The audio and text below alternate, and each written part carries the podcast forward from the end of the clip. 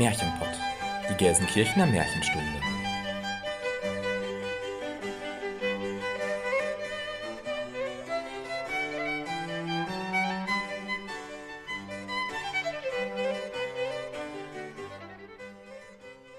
Hallo und herzlich willkommen zum Märchenpott, unserem Märchenpodcast. Wir sind Jenny Christian und Elena und wir nehmen euch mit in die weite Welt der Märchen. In die Welt von Es war einmal und wenn sie nicht gestorben sind. In die Welt von schönen Prinzessinnen und bösen Hexen, von guten Feen, mutigen Abenteurern und verwunschenen Königreichen. In die Welt von Schneewittchen, Dornröschen und Hänsel und Gretel. Aber auch in eine unbekannte Welt, in der euch Figuren und Erzählungen begegnen werden, die ihr noch nicht so gut kennt. Wir unterteilen unsere Folgen in Märchenstunde und Märchenkunde. In der Märchenstunde sprechen wir euch ein Hörspiel ein, in der darauffolgenden Märchenkunde-Folge tauschen wir uns dann darüber aus und analysieren und diskutieren Aspekte zu einem bestimmten Oberthema. Dabei sagen wir auch unsere Meinung, die natürlich keinen Anspruch auf Allgemeingültigkeit hat. Vielmehr geht es uns darum zu zeigen, wie zeitlos, aktuell und vielschichtig Märchen sind und warum wir uns ein bisschen Märchenzauber im Alltag bewahren sollten. Und damit beginnen wir mit unserer 39. Folge und dem Thema Pflanzen und Bäume im Märchen.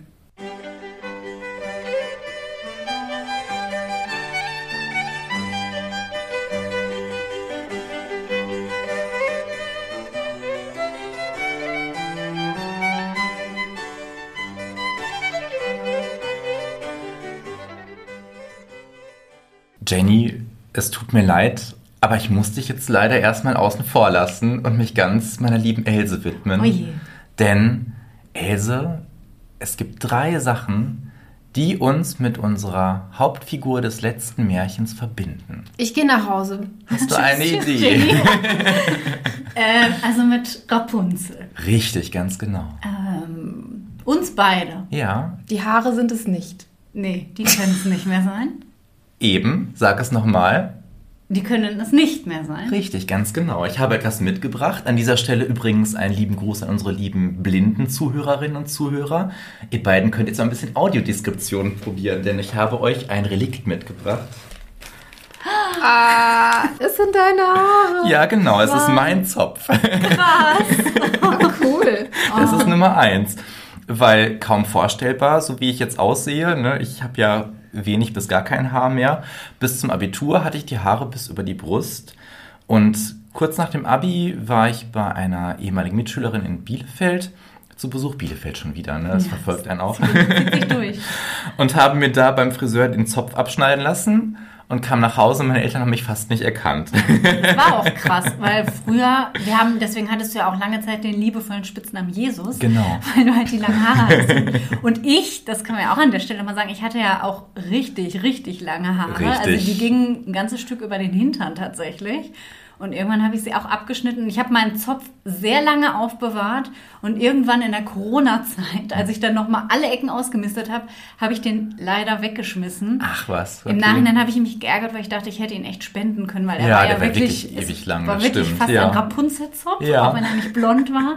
Ja, aber krass, dass du das noch hast. Ja, es ist auch unglaublich, wenn ich das hier so liegen sehe, ne? so wie hell meine Haare Ja. mal waren, dass ich überhaupt mal Haare hatte. Wobei ich muss immer wieder sagen, das ist ein interessanter Fakt, den sollte man auch mal tiefenpsychologisch vielleicht deuten. Ich träume ganz oft, dass ich mir die Haare kämme und sie dabei wachsen. Also ich, Echt? ich kämme sie quasi lang. Ach krass. Ja, immer, also regelmäßig. Also ich träume auch manchmal noch, obwohl das ja jetzt schon über zehn Jahre her ist, dass ich mir die Haare abgeschnitten habe. Und ich bin auch eigentlich echt zufrieden, aber manchmal träume ich auch noch, dass ich lange Haare wieder habe. Im Schon Einfach krass, so, ne? ja, schon, ja. Okay, das Ah, war. Utensil Nummer eins. Packen wir das Okay. erstmal zur Seite. okay.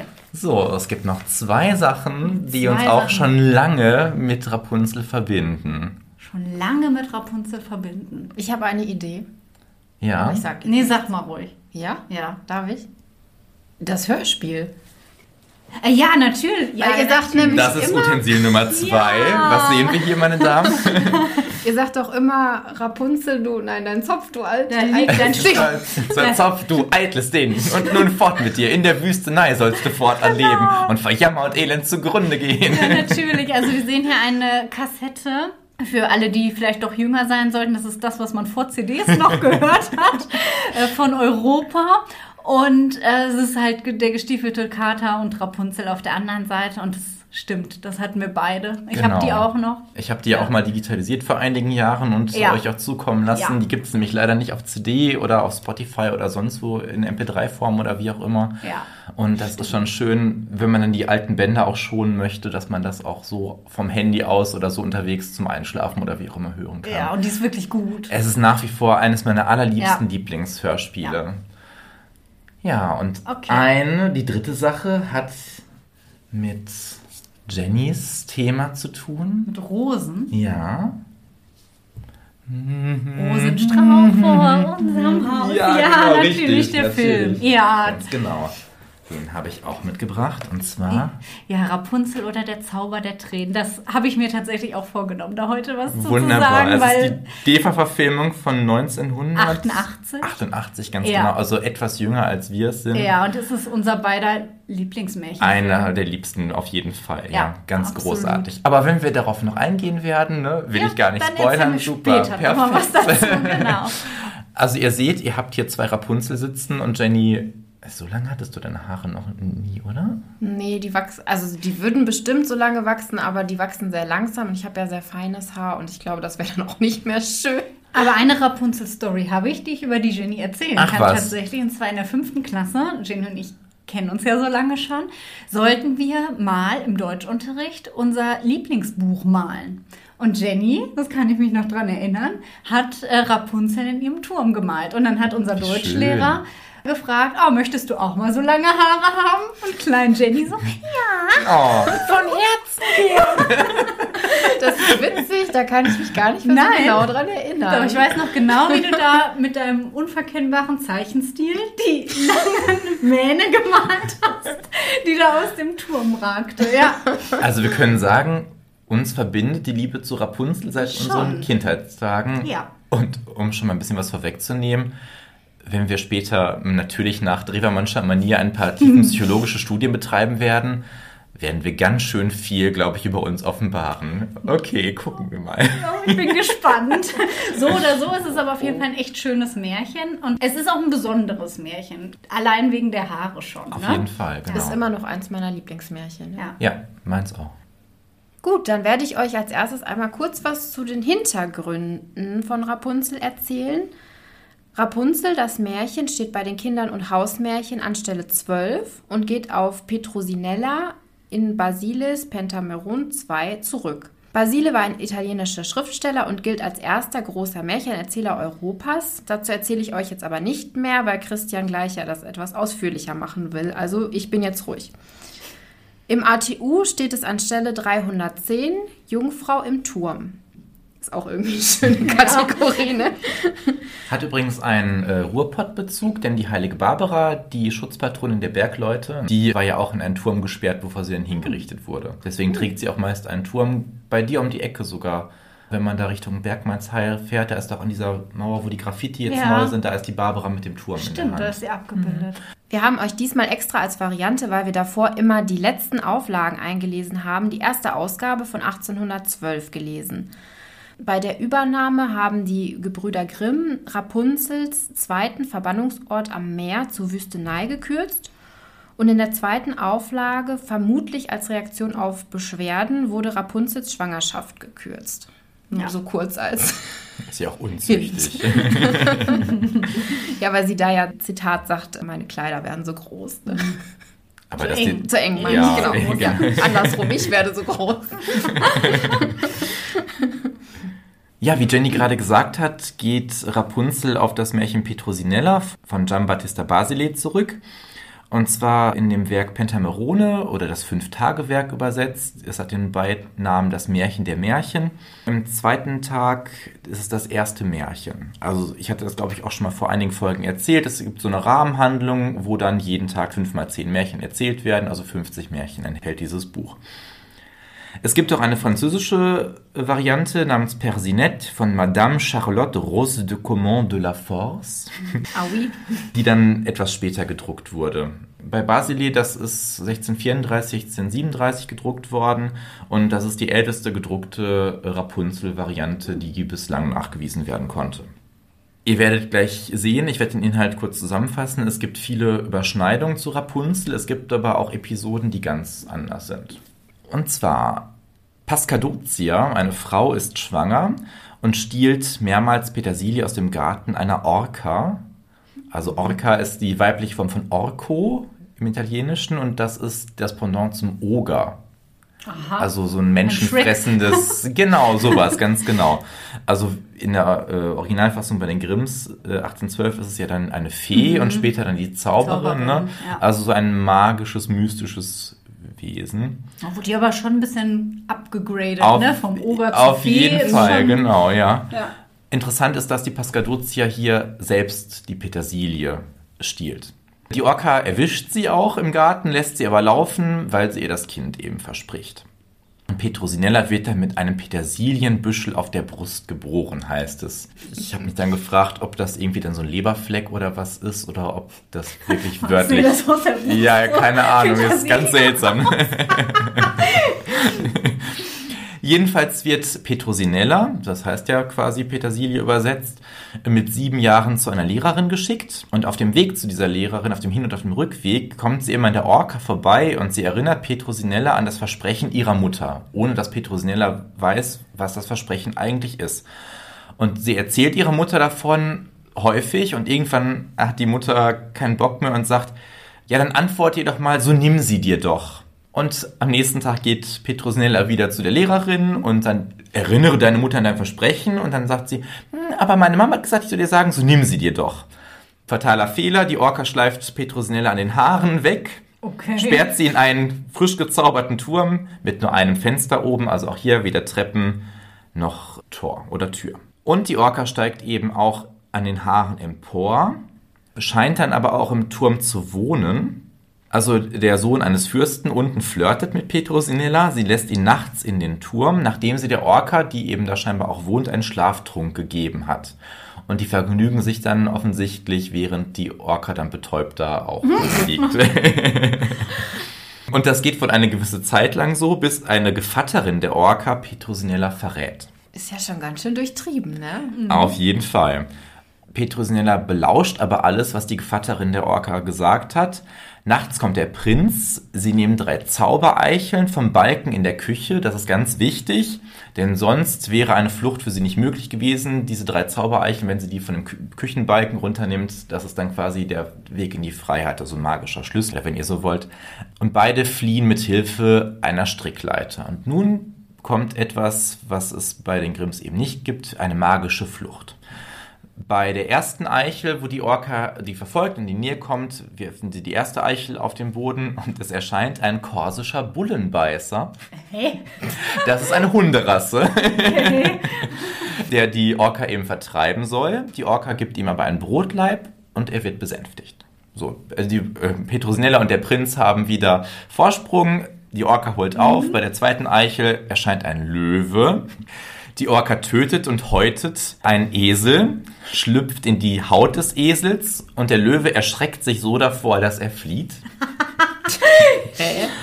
Und bei der dritten Eichel erscheint ein Wolf und der frisst dann die Orca mitsamt dem Eselsfell. Das legt sie wohl nicht ab bis dahin. Natürlich heiraten dann Petrosinella und der Prinz, Zitat, und sie bewiesen nach so vielen Gefahren, dass eine Stunde im sicheren Hafen 100 Jahre Sturm vergessen lässt. Süß. Ganz schön viel Action in der Geschichte. Ja, und auch gar nicht so romantisch verkitscht, sondern auch ziemlich derb. Ich habe ja mal auf Instagram auch einen Auszug aus der Einleitung des Pentameron gelesen, wo dann in dieser neuen Übersetzung versucht wird, dieses Derbe des Neapolitanischen, also es ist im Original im Dialekt und im ziemlich derben Dialekt geschrieben, wird das dann versucht nachzuahmen.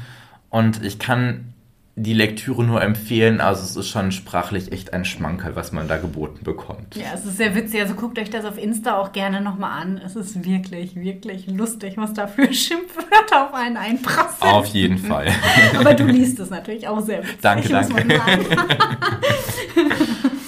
Finde ich coole ist doch Variante. sehr anders. Sehr wirklich. anders, ja. ne? Ja. Ja. Und sie auch viel aktiver, also Petrosinella. Ja, und auch ihre Mutter schon. ne? Also die Frauenrollen sind da durchaus. Also die Orca ist ja auch viel gewaltiger und mächtiger, Ja. ne, als die Zauberin auch und viel ja, irgendwie, wie soll ich sagen, derber, ne? Als, als so eine zarte Fee oder Zauberin. Aber woher diese Zaubereicheln kommen, das wird nicht erklärt. Die sind halt einfach Die da. waren halt einfach da und Okay. waren quasi der Schutz davor, dass Petronella nicht, nicht fliehen konnte. Okay. Ne? Und sie hat das aber belauscht und dann hat sie die sofort vom Balken geholt Ja. und damit konnte sie eben aus dem Turm raus. Okay, ja, haben wir wieder mit drei auch wieder so, Genau. ne? Und dann die drei Tiere, die da erscheinen und so, das ist ja dann doch wieder sehr vertraut. Genau. Wie ihr das inzwischen ja von mir kennt, habe ich mir mal wieder ein paar interpretatorische Gedanken zu dem Märchen gemacht und wir gehen direkt an den Beginn der Erzählung, wo die Geschichte ja ausgehend von dem ja sehr tiefen und drängenden Bedürfnis nach einem Kind ihren Anfang nimmt. Diesen innigen Wunsch kennen wir bereits auch aus anderen Märchen, sehr prominent zum Beispiel Schneewittchen, das wir hier im Märchenpot ja auch schon mal ausführlich besprochen haben.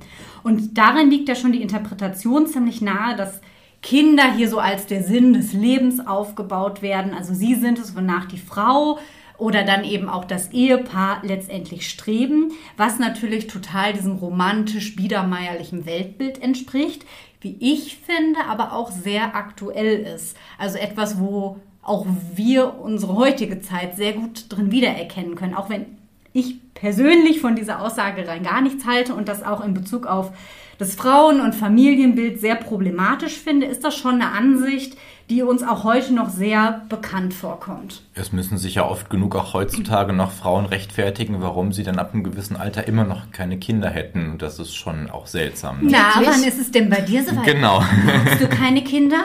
Die biologische Uhr, tick-tack, tick-tack. ganz genau. Ja, leider ist es tatsächlich immer noch nicht bei allen Menschen angekommen, muss man sagen, dass die Lebensmodelle eben heute sehr viel vielfältiger sind und nicht für jeden Menschen ein Kind eine Erfüllung darstellt, weil Lebenserwartungen, Lebenspläne und Lebensumstände nun mal sehr, sehr individuell sind. Früher sah das natürlich alles noch mal ein ganz bisschen anders aus. Also wenn wir uns ein paar hundert Jahre zurückdenken, dann hatte Familie natürlich einen ganz anderen Stellenwert und damit eben auch die Kinder. Denn Kinder waren einfach auch ja, von existenzieller Bedeutung, da sie letztlich auch eine Absicherung fürs Alter gewesen sind. Und im Rapunzel-Märchen wird dieser drängende, existenzielle Kinderwunsch eigentlich sogar gedoppelt. Ja, und dadurch wird ihm auch mehr Bedeutung verlieren, denn wir haben neben dem Ehepaar ja auch die Fee oder dann in den späteren Varianten die Zauberin, die nach einem Kind verlangt, als Preis für den Diebstahl der Rapunzeln dann eben. Hier stehen sich dann auch zwei völlig unterschiedliche Familienbilder gegenüber, die beide aber nach damaliger gesellschaftlicher Norm ziemlich unvollkommen sind. Also wir haben das Ehepaar, dem zum Idealbild einer Familie eben noch das Kind fehlt. Und wir haben die Fee, Schrägstrich Zauberin, die die alleinerziehende Frau ohne Mann und Kind verkörpert, was damals natürlich schon irgendwie so ein absolutes No-Go auch gewesen ist. Und überhaupt muss man ja sagen, dass die Frau Gothel, wie sie ja heißt, egal ob wir sie jetzt als Fee oder als Zauberin betiteln, als heilkundige Frau ja sowieso irgendwie auch eine gesellschaftliche Außenseiterin darstellt. Also auch da haben wir so eine Doppelung. Sie hat nicht nur keinen Mann und keine Kinder, sondern sie ist auch durch ihre Fähigkeiten eine gesellschaftliche Außenseiterin. Stichwort Hexenfolge. Aber es kommt alles wieder. Ja. Ne? Wahnsinn, was wir hier schon alles hatten.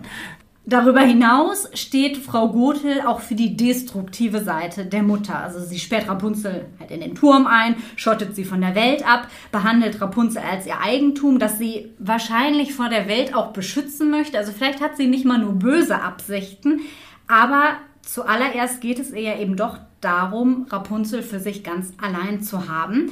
Vielleicht auch, um dem Leben damit den Sinn zu geben, den sie nach damaliger Sicht eben irgendwie braucht. Also auch hier haben wir wieder so ein bisschen, und ihr könnt ja gleich beide mal sagen, was ihr dazu meint. Vielleicht bin ich dazu doll auch drauf eingeschossen, aber ich finde auch hier klingt wieder so mit diese Idee von, ja, eine Frau ohne Kind ist halt nichts wert und da Frau Gothel es ja irgendwie leider wohl versäumt hat, ihrer biologischen Bestimmung nachzukommen, muss sie sich halt ihre Daseinsberechtigung als Frau irgendwie dadurch holen, dass sie halt das Kind eines anderen Ehepaares nimmt. Ja, ja. Also würdet ihr mir da zustimmen? Auf Oder jeden findet ihr Fall. das übertrieben? Nö, ich würde das schon teilen. Also ich habe ja schon angedeutet, eine Drewermann hat da auch was zu gesagt. Ähm, ja. Ja, dann gucken wir mal. genau, also so Frauenbild, Familienbild äh, in Rapunzel irgendwie fraglich, aber zum Teil durchaus finde ich fast eins zu eins in die heutige Zeit reproduzierbar und deswegen nicht weniger fraglich. Ja, gucken wir uns mal so ein bisschen das Verhältnis von Rapunzel und der Frau Gothel an. Das zeigt sich letztendlich eigentlich schon in dem Namen, den sie Rapunzel gegeben hat. Denn Rapunzel trägt nun mal den Namen dessen, wonach ihre leibliche Mutter sich so sehr verzehrt hat, dass ihr Vater zum Dieb geworden ist. Und damit trägt sie den Namen, der immer an die Schuldigkeit ihrer leiblichen Eltern erinnert und der eben auch sagt, Hallo, ich bin Rapunzel, ich bin das Eigentum von Frau Gothel. Ich bin eigentlich nicht mehr als eine Pflanze in ihrem Garten. Ja, und damit diese kostbare Pflanze eben nicht erneut gestohlen wird, sperrt Gothel sie halt weg. Und das ja genau zu dem Zeitpunkt, zu dem, um jetzt mal passend zur heutigen Folge ein bisschen metaphorisch zu bleiben, in dem Blumen und Pflanzen eben so richtig anfangen zu blühen, nämlich zu Beginn der Pubertät. Sie ist zwölf Jahre alt und genau da wird sie weggesperrt. Und das verleiht natürlich auch ihrem Gefängnis, dem Turm, nochmal eine besondere Bedeutung. Er steht nämlich für all die Ängste dieser entscheidenden Entwicklungsphase, vor allem aber auch die Ängste, die da vor der Mutter ausgehen, die natürlich versucht, diesen Abnabelungsprozess, der in der Zeit ja nun mal eigentlich unausweichlich ist, aufzuhalten. Ja, und die aktive Phase beginnt dann, als Rapunzel den Prinzen in den Turm lässt und damit ja auch irgendwie ein Stück Welt hineinlässt und das erste Mal eigentlich so richtig wieder Kontakt überhaupt zur Außenwelt hat. Und damit unternimmt sie auch den ersten selbstbestimmten Schritt ins eigene Leben. Gleichzeitig bleibt sie ihrer Mutter gegenüber zunächst aber ja irgendwie auch noch loyal. Also sie ist jetzt ja auch nicht so krass drauf, dass sie sagt, hey Prinz, cool, komm, lass uns abhauen. Nein, sie hat schon auch noch diese Zugehörigkeit zur Mutter. Also da sieht man, dieser Abnabelungsprozess ist eben auch ein langsamer. Das ist nicht abrupt und man sagt, nee, jetzt ist Schluss, sondern die Liebe zur Mutter ist eben auch noch da. In der Verfilmung ist das ja auch so schön dargestellt, finde ich, dass sie da so Gewissensbisse hat, ja. obwohl die Zauberin sie ja wirklich von aller Welt fernhalten möchte. Ja, und wenn man das einfach auch mal so ein bisschen sich vorstellt, was das wirklich bedeutet, ist diese Mutter ja auch ihre einzige Bezugsperson. Ja, genau. Also es gibt ja sonst auch keine anderen Familienmitglieder, Freunde, nicht mal Tiere, mit denen sie singen kann. Also, ne? Schade. Ne? Ja, Kein halt Chamäleon. Als dann eben rauskommt, dass sie da mit dem Prinzen nun mal angebandelt hat, kommt es eben zum Zerwürfnis mit ihrer Mutter. Gothel fühlt sich verraten, zumal ja dadurch auch genau das eingetreten ist, was sie immer verhindern wollte. Also ihre größte Angst, die sich ja auch eigentlich nicht aufhalten lässt, aber ne, irrational wie Ängste nun mal sind, war das immer ihre große Angst und genau das passiert. Und was tut sie? Sie ist so wütend darüber, sie ist eben keine liebende, unterstützende Mutter, sondern eben böse, sie verstößt ihre Tochter und symbolisch dafür schneidet sie eben auch ihr langes blondes Haar ab, also nimmt quasi Rapunzel ihr größtes Markenzeichen und Charakteristikum. Auch ein Teil ihrer Weiblichkeit, oder? Ja, würde ich auf jeden Fall sagen, denn Haare haben kulturell sowieso eine ganz besondere Bedeutung. Also schon in der Antike haben die Menschen geglaubt, dass die Haare der Sitz von Lebenskraft und von der Seele sind. Außerdem gelten sie eben als Schönheitsideal als Symbol für Weiblichkeit, haben natürlich auch eine große erotische Komponente. Und auch hier können wir mal wieder an unsere Hexenverfolgungsfolge zurückdenken. Da wurde ja Frauen, die als Hexen beschuldigt waren, der Kopf auch kahl geschoren. Und das war eben, um sie zu demütigen, aber eben auch, um ihnen ihre Verführungs- und auch Zauberkraft zu nehmen. Also man glaubte, die Frauen mit kurzem Haar sind ungefährlich. Man hat auch früher Kindern lange nicht die Haare geschnitten, weil man eben dachte, nee, die ziehen da so ihre Lebenskraft raus und wir wollen die eben nicht schwächen. Und deswegen hat man die lange erstmal auch wachsen lassen. Es gibt im Alten Testament ja auch die bekannte Geschichte von Samson und Dalila.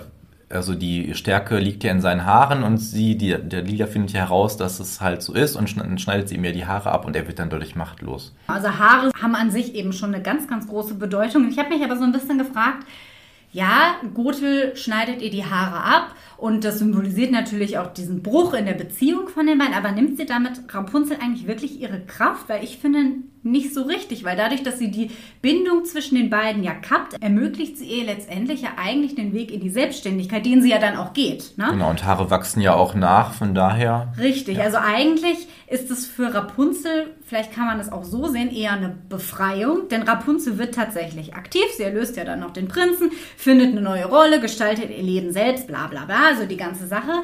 Wenn man das Ganze jetzt also wieder mal so ein bisschen metaphorisch ausdrücken wollen würde und auch da wieder so ein bisschen sich der Pflanzen- und Blumensymbolik unseres heutigen Themas äh, bedienen möchte, dann kann man eigentlich sagen, dass der Garten am Anfang des Märchens für das Leben steht, das eben bepflanzt werden will und es bringt nichts, neidisch auf den Garten anderer zu schauen, zu gucken, was die so haben und das haben zu wollen, wie es eben Rapunzels leibliche Mutter tut. Genauso wenig bringt es auch nichts, den Besitz anderer an sich reißen zu wollen, wie der Vater es macht, denn letztendlich Mutter und Vater haben ja gar nichts davon. Die verlieren das, was sie immer haben wollten, nämlich ihr Kind. Aber es ist auch nicht der Sinn, so zu handeln, wie Frau Gothel es tut. Denn den Garten von der Welt abzuschirmen und ihn daran zu hindern, zu erblühen, wie das eben mit Rapunzel gemacht wird, ist irgendwie auch nicht so der gute Lebensweg. Ne? Man kann aber dann auch nicht tatenlos da sitzen und irgendwie sich nur den Garten von anderen angucken und das Leben so an sich vorbeiziehen lassen, sondern man muss seinen Garten eben bestellen und pflegen, damit er wächst und gedeiht. Und genau das ist ja das, was Rapunzel letztendlich macht. Sie nimmt ihr Leben in die Hand. Genau, da möchte ich nochmal auf die Frauenfolge von uns verweisen. Also auch hier wurde ein wunderbares Beispiel dafür, dass die Frauen doch die Hosen anhaben im Märchen, ganz oft. Total, also ich finde gerade Rapunzel wandelt sich ja von kompletter Passivität, diese gluckenhafte Mutter, die sie mit ihrer ja, Liebe kann man vielleicht sogar diskutieren, ob das wirklich Mutterliebe ist, aber die sie komplett erdrückt und erstickt in diesem winzigen Turm, sperrt komplett abschüttet. Also allein, dass es ja auch ein Turm ist, ne? das muss man sich ja auch mal so vorstellen, Turm, sie guckt von oben auf alles herab. Also es ist nicht mal, sie guckt einfach nur aus dem Fenster, sondern sie ist auch räumlich nochmal komplett abgeschirmt. Und Trotzdem schafft sie es, ja, okay, weil der Prinz ins Spiel kommt. Jetzt kann man wieder sagen, ja, ist jetzt halt eben der Mann, der das ins Rollen bringt. Aber letztendlich symbolisiert er ja eigentlich nur den natürlichen Lauf der Dinge. Ne? Er steht ja letztendlich nur mal nur dafür, dass Rapunzel halt zur Frau heranreift, dass sie erwachsen wird, dass ihre Interessen sich verändern und dass eben auch diese Abnabelung von der Mutter einfach passieren muss. Und die vollzieht sie auch. Genau, und ähm, nochmal darauf hinzuweisen, in Märchen ist es ja von der Textgattung her bedingt, dass wir dieses Binäre eben immer haben. Eine Frau braucht als Gegenpart einen Mann. Ja. Und das kann man aber auch anders deuten. Rapunzel muss jetzt nicht unbedingt eine Frau sein, könnte genauso gut ein Mann sein. Denn damit würde ich dann direkt zu Drewermann überleiten. Drewermann.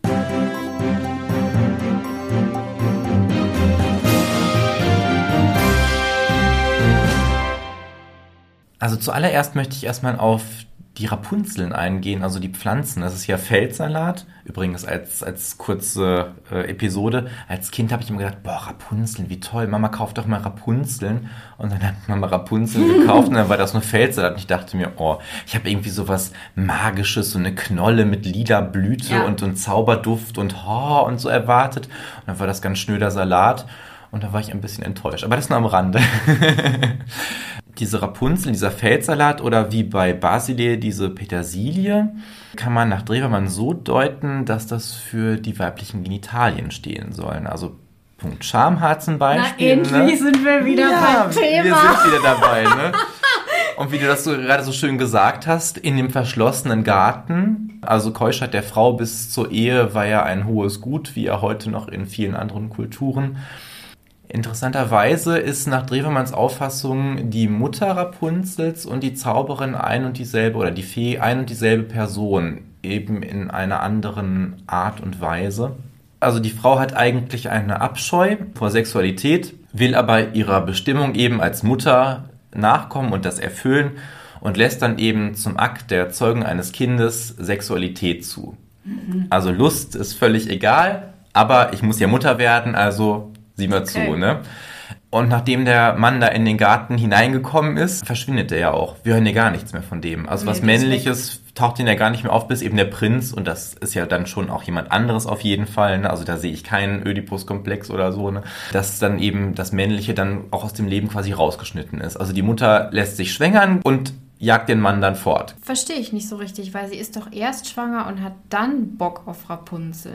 Ja, sie hat es quasi zum Fressen gern. Ne? Also sie nimmt das dann in sich auf. Also auch nochmal eine andere Form von Weiblichkeit und so. Also das Muttersein ist ja dann eine andere Stufe der Weiblichkeit nach damaliger Sicht, wenn man so will. Also auch eine höhere Stufe natürlich. Ne? Und das ist so auf mehreren Ebenen verworren ich kann es wirklich nur ganz kurz wiedergeben, weil also sind wieder Dutzende Seiten, die Herr Drewemann dazu schreibt. Und wie Elena ja auch so schön gesagt hat, Rapunzel wird natürlich nicht ohne Grund mit zwölf Jahren, weil sie eben das schönste Kind unter der Sonne ist, in den Turm gesperrt, damit sie eben keinen Kontakt zur Außenwelt, vor allen Dingen eben zur Männerwelt hat. Weil es ist nun mal so damals gewesen, Ein Mädchen bleibt so lange in der Gewalt des Vaters, in dem Fall ja nicht, in der Gewalt der Mutter in diesem Falle, bis sie eben verlobt, verheiratet wird und dann in die Gewalt des Ehemannes übergeht quasi. Ne? Aber die Mutter hat ja jetzt nur noch Rapunzel, ihr Kind, und möchte das eben nicht wieder fortgeben. Deswegen müssen Männer fortgehalten werden, damit sie auf immer bei ihr bleibt. Also sie hat dieses Besitzdenken und das ist meins und jetzt habe ich meine mhm. Erfüllung. Und wenn mein Kind weggeht, wer bin ich dann noch?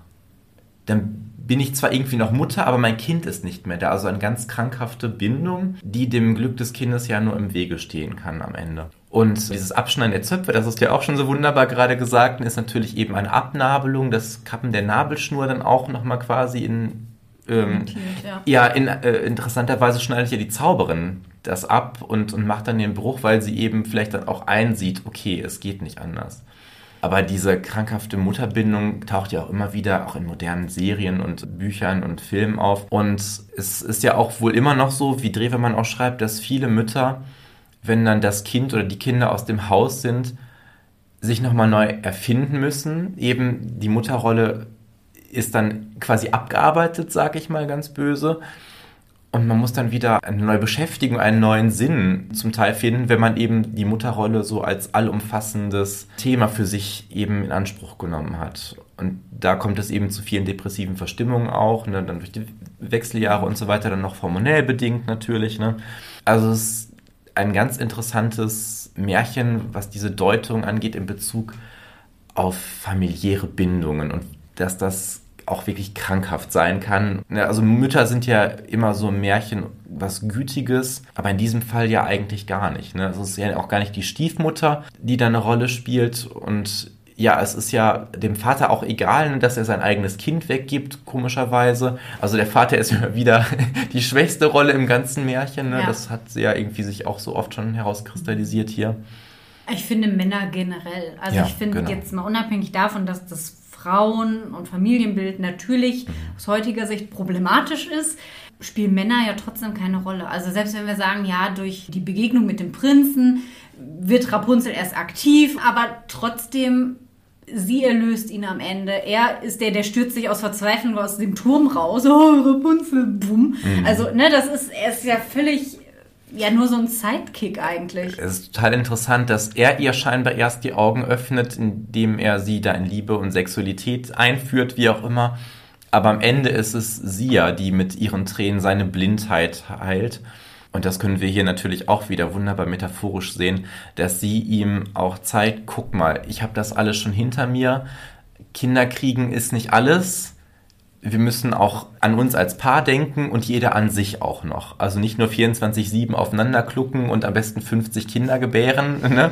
ja. sondern es gibt auch noch ein Leben außerhalb oder ein Familienleben, das auch Raum für anderes lassen sollte, weil man sonst eben doch etwas seltsame Bindung vielleicht aufbauen kann. Vor allem, er ist ja auch die ganze Zeit weg. Sie ist dann allein in der Wüste und ist ja dann auch super selbstständig. Sie war ja die ganze Zeit in dem Turm und weiß ja eigentlich gar nichts von der Welt. Aber sie schafft es und das finde ich total faszinierend alleine in der Wüste da mit ihren Kindern in der Kargheit zu leben. Ja, die, die, kriegt halt Zwillinge die, alleine ja, genau. und zieht die alleine ja, groß. Das, das ist meine ich krass. Ja. Genau. Und da selbstständig zu leben und da braucht sie keinen Mann. Ja. Auch da wieder die Zwillinge natürlich, Mann und Frau, auch wieder eine Wiedergeburt, wenn man so will. Also das Rapunzel und der Prinz auch nochmal einen Neuanfang starten, beide. Beide durch ihre Erlebnisse eben geläutert sind und das überwunden haben, so ähnlich wie beim Froschkönig, wie das ja war, dass der, der Prinz sich von seiner Mutter da so abgelöst hat. Ne? Stimmt, da hatten wir schon diese Problematik beginnen mit der Mutter konnte. So ein bisschen, genau, ja. richtig. Und das nochmal so als wirklicher Neuanfang.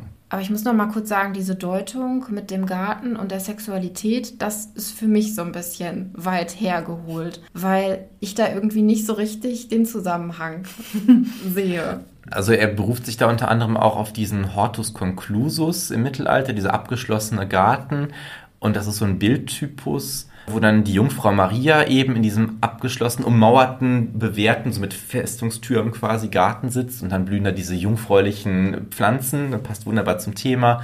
Wie die weiße Lilie für ihre Unschuld, die Rose ohne Dornen, Erdbeerpflänzchen wachsen da und dann sind da noch so kleine marianische Vögelchen, ich glaube Zaunkönige sogar, die dann auch das Leiden Christi schon symbolisieren und so weiter, weil er eben durch die Dornen fliegt und sowas alles. Ne? Mhm. Von daher hat das schon einen christlich-mittelalterlichen Bezug. Ne? Aber ansonsten... Mhm also über den Turm als volles Symbol habe ich jetzt mal nichts extra gesagt. Ne?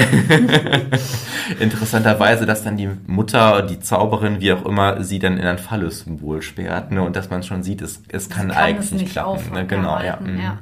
Aber ich bin auch immer, wenn dann alles so wie bei Freud, alles was länger als breit ist, ist ein Phallus-Symbol und alles was irgendwie rund ist oder so, ist dann äh, für die weibliche Scham. Dann denke ich mir auch, hm, kann man auch kreativer lösen. In dem Fall kann ich das aber im Zusammenhang mit den restlichen Deutungen akzeptieren. Ja, ich finde es in diesem Fall insofern auch nachvollziehbar, weil es ja in dem Original wirklich offensichtlich ist. Sie ist halt zwölf Jahre, sie ist hübsch, sie wird weggesperrt, mhm. dann ist der Prinz da. Wir haben ja die Originalfassung, sie wird halt schwanger. Also da liegt das schon so ein bisschen auf der Hand, finde ich, worum es der Frau Gothe letztendlich natürlich auch geht. Und dass sie irgendwie ihr kleines Mädchen vielleicht auch für immer klein halten möchte ne? und verhindern möchte, dass es eben erwachsen wird und sie folglich dann auch verlässt. Unabhängig davon haben wir hier halt wahnsinnig viel zu dieser Mutterrolle. Da werden wir ja bestimmt eh auch nochmal ein extra Thema machen zu der Mutter im Märchen. Aber Mutter ist ja nun mal auch die prägende Figur, von der wir halt vom Zellhaufen an halt abhängig sind. Und da kann halt wahnsinnig viel schiefgehen. Und was, das zeigt das Märchen halt sehr schön. Und dadurch ist es einfach auch sehr, sehr aktuell. Ne? Auf jeden Fall. Ja. Und Mutter schlägt wunderbar die Brücke zu unserem eigentlichen Thema. Die Mutter Erde bringt nämlich auch Blumen hervor.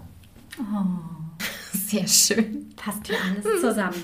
Aber ich habe noch was. Wusstet ihr nämlich, dass es das sogenannte Rapunzel-Syndrom gibt?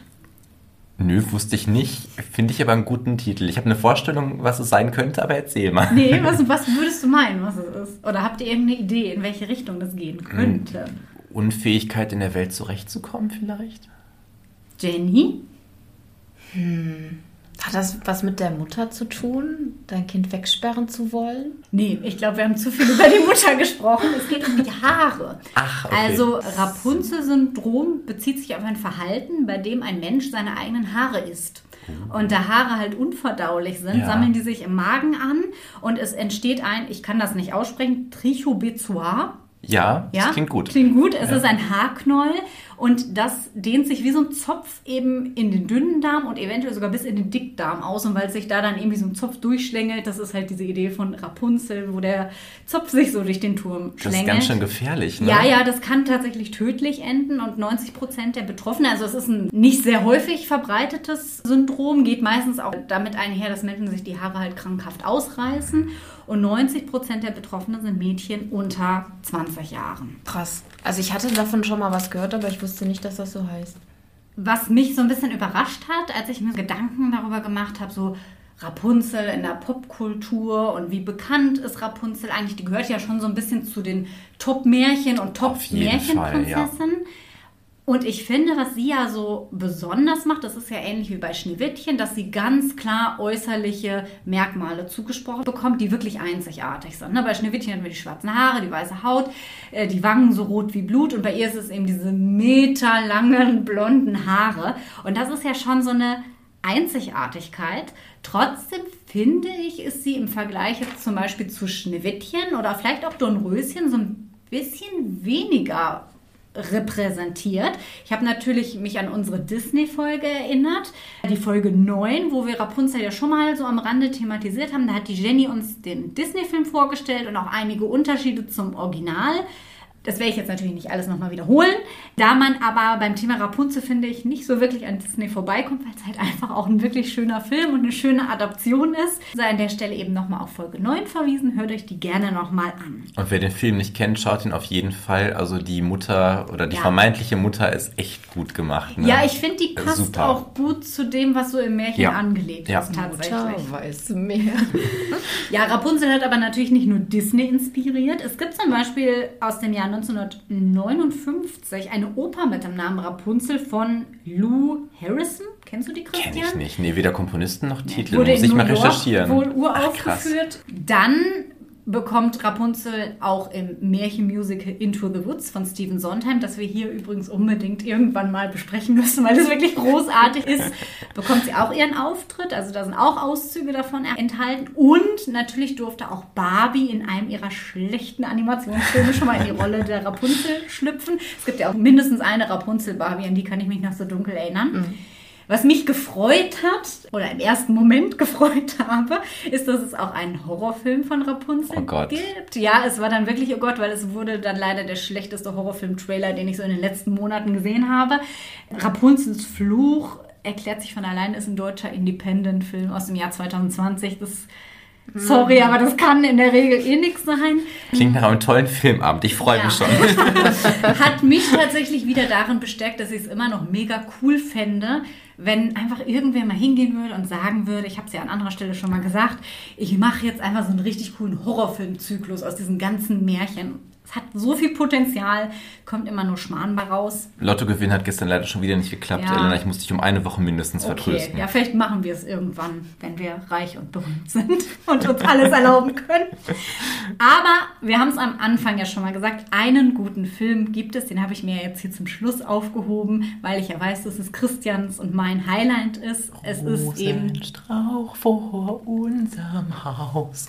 Ja, es ist der schon genannte Rapunzel oder der Zauber der Tränen im DEFA-Verfilmung aus dem Jahr 1988 und übrigens auch die erste deutsche Filmproduktion des Märchens überhaupt, was ich 1988 schon ein bisschen spät fand für ein Märchen, das eigentlich so populär ist. Aber oder? ich verstehe auch warum, weil das mit den langen Haaren echt ja. schwierig ist umzusetzen okay, und die haben das wirklich gut gemacht mit dieser Zauberspule, die das dann immer, wenn die Zauberin ja. oder eben der Prinz hochklettern will, ja. dann die Zöpfe verlängert. Ja, das ist wirklich gut. Weil ansonsten hätte ihr wirklich mit meterlangen Zopf da durch den Turm ja. spazieren müssen und wäre darüber gestolpert und hätte alles umgeschmissen. Ne? Ja, das hätte dann wahrscheinlich auch ziemlich albern Ja, gewirkt. genau, richtig.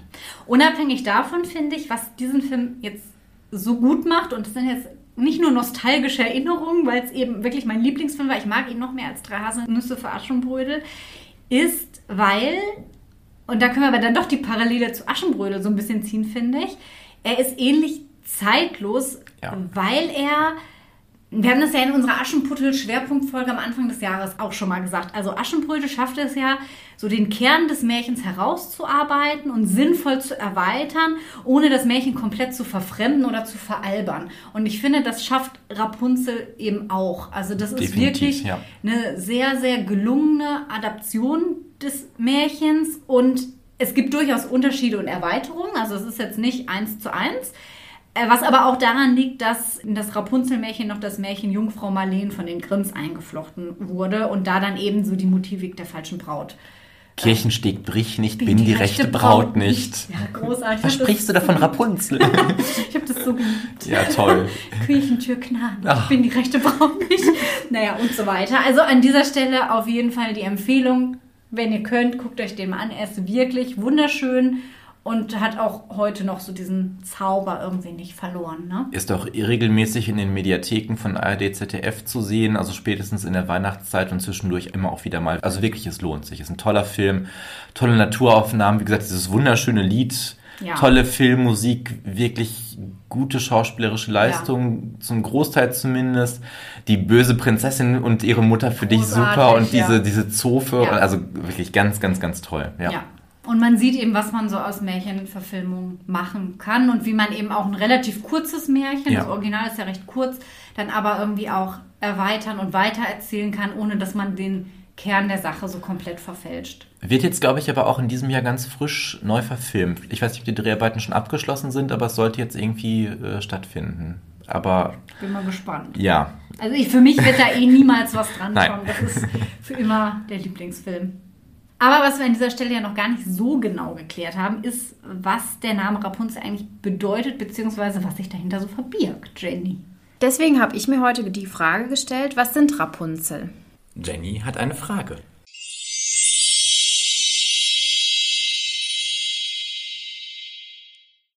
Wie Christian ja gerade auch schon gesagt hat, Rapunzel sind eine Variante des Feldsalats und gehören zu den so ziemlich anspruchlosesten und am einfachsten zu kultivierenden Gemüsesorten. Hey, oh. ist, ich muss jetzt aber mal sagen, Feldsalat ist mein Lieblingssalat. Ich so esse den mega gerne. Meiner auch. Deswegen habe ich mich so ein bisschen gefragt, warum hat eigentlich die Mutter und der Vater, warum haben die nicht in ihrem Garten da einfach Rapunzel angebaut? Das ist schon ein bisschen dumm eigentlich. Das ist doch easy peasy gemacht, jetzt mal ehrlich. Ich selbst habe sogar gedacht, ich könnte das mal ausprobieren.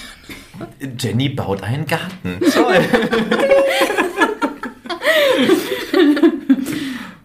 Okay, kommen wir zum Thema zurück. Der Feldsalat zählt botanisch gesehen zu der Familie der Baldrian-Gewächse. Häufig ist er auch als Ackersalat, Schafmaul, Rebkresse oder eben Rapunzel bekannt. Oder wie unsere österreichischen Freundinnen und Freunde sagen, ein Vogelsalat. Stimmt. Oder ich fand auch süß, in manchen Regionen wird er wegen seiner Blattform Mauseöhrchen genannt. Da ist auch was dran. Süß, ne? Mein Mäuschen hat, mein Mäuschen hat Feldsalat. Auf jeden Fall ist er sehr robust und kann auch im Winter geerntet werden. Rapunzel in der Grimmschen Version und Petersilie in der Version von Basile, wovon Christian ja erzählt hatte, haben überdurchschnittlich äh, viel Eisen und auch andere Spurenelemente, die bei einer Schwangerschaft sehr wichtig sein könnte. Deswegen vielleicht auch diese Gelüste nach Rapunzel der schwangeren Frau. Ich habe bei meiner Recherche noch etwas gefunden. Wusstet ihr, dass es Rapunzel-Glockenblumen gibt? Ja, aber auch nur, weil ich mich auf die Folge vorbereitet habe. Nee, ich wusste es nicht. Die sind doch so lila, ne? Genau, so klein und lila Blüten, aber auch hübsch. Aber warum heißen die Rapunzel? Das weiß ich nicht. Ah, ja, Glockenblumen kenne ich, aber dass die Rapunzel Glockenblumen heißen, wusste ich nicht. Nee, cool. Also das ist eine, eine spezielle Art dann. Ach so, eine besondere Glockenblumen. Züchtung. Ah, Ja, okay. also die sind dann nicht weiß, sondern lila. Ja. Ja, wenn wir schon beim Thema Blumen sind, wie sieht es denn eigentlich so mit eurem grünen Daumen aus? Naja, es geht so. Ich habe einen Zitronenbaum. Ja, da kommen jetzt auch wieder Zitronen nach drei Jahren. Also ich würde sagen, geht so. Also ich habe keine Pflanzen, um die ich mich selbst kümmere. Ich muss dazu sagen, ich bin mit einem Gärtner zusammen. ich gebe das immer in fachmännische Hände. Ich habe mal eine Zeit lang Orchideen geschenkt bekommen, also so besondere Orchideen. Eine Tante von mir war auch Floristin und die sagt, ja, ja, die sind ganz einfach zu pflegen und ich habe die alle kaputt bekommen. Wofür ich aber ein Händchen habe, sind so Sachen im Garten tatsächlich. Also Kräuterbeete und sowas, das habe ich immer gut gehegt und gepflegt und dann auch geerntet und Tee draus gemacht oder irgendwie mein Majoranstrauch zum Beispiel ist riesig, da ernte ich auch regelmäßig und dann koche ich damit und so weiter. Das geht, aber so Zimmerpflanzen ist Optimierungsbedarf vorhanden.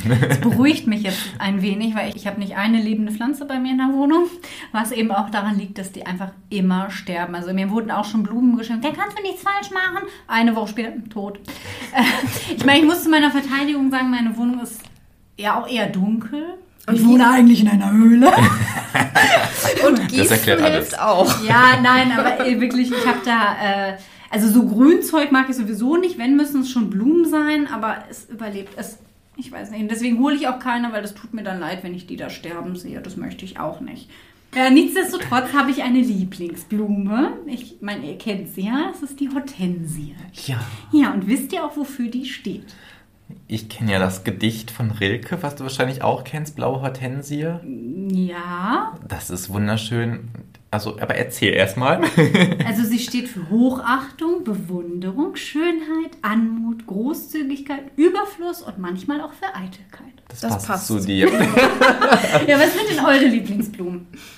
Also meine Lieblingsblume ist das Maiglöckchen tatsächlich. Wofür steht das? Ähm, das ist ja auch eines dieser jungfräulichen Blümchen aus dem Garten der Maria übrigens, was ja wunderbar zu mir passt. also steht halt für Reinheit.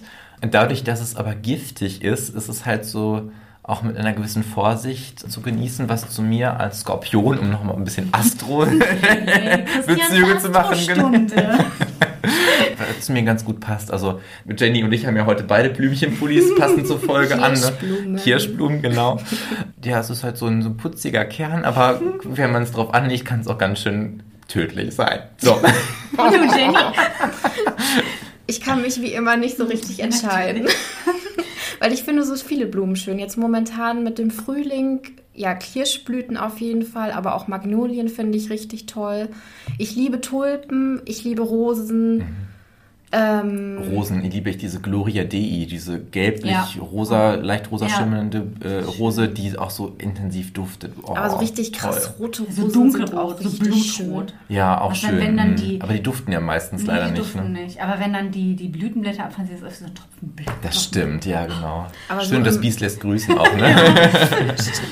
Aber so im Sommer, ich finde auch Dahlien richtig toll. Ja, Dahlien sind toll. Mein Opa Ja. hat ganz viele Dahliensorten im Garten gehabt, der hat die irgendwie gesammelt und gezüchtet. So riesige, so fast schon gesichtsgroße Blüten hatten die zum Teil, also richtig, richtig toll. Oder Pfingstrosen sind auch toll. Und Gla- so weiter. Gladiolen, Und so. Gladiolen, oh, toll. Ja. Und Gerbera, die, das Ja. sind, die haben immer so schöne Farben. Ja. Okay, das ist Egal. jetzt zu viel bei den allen noch zu sagen, was die bedeuten.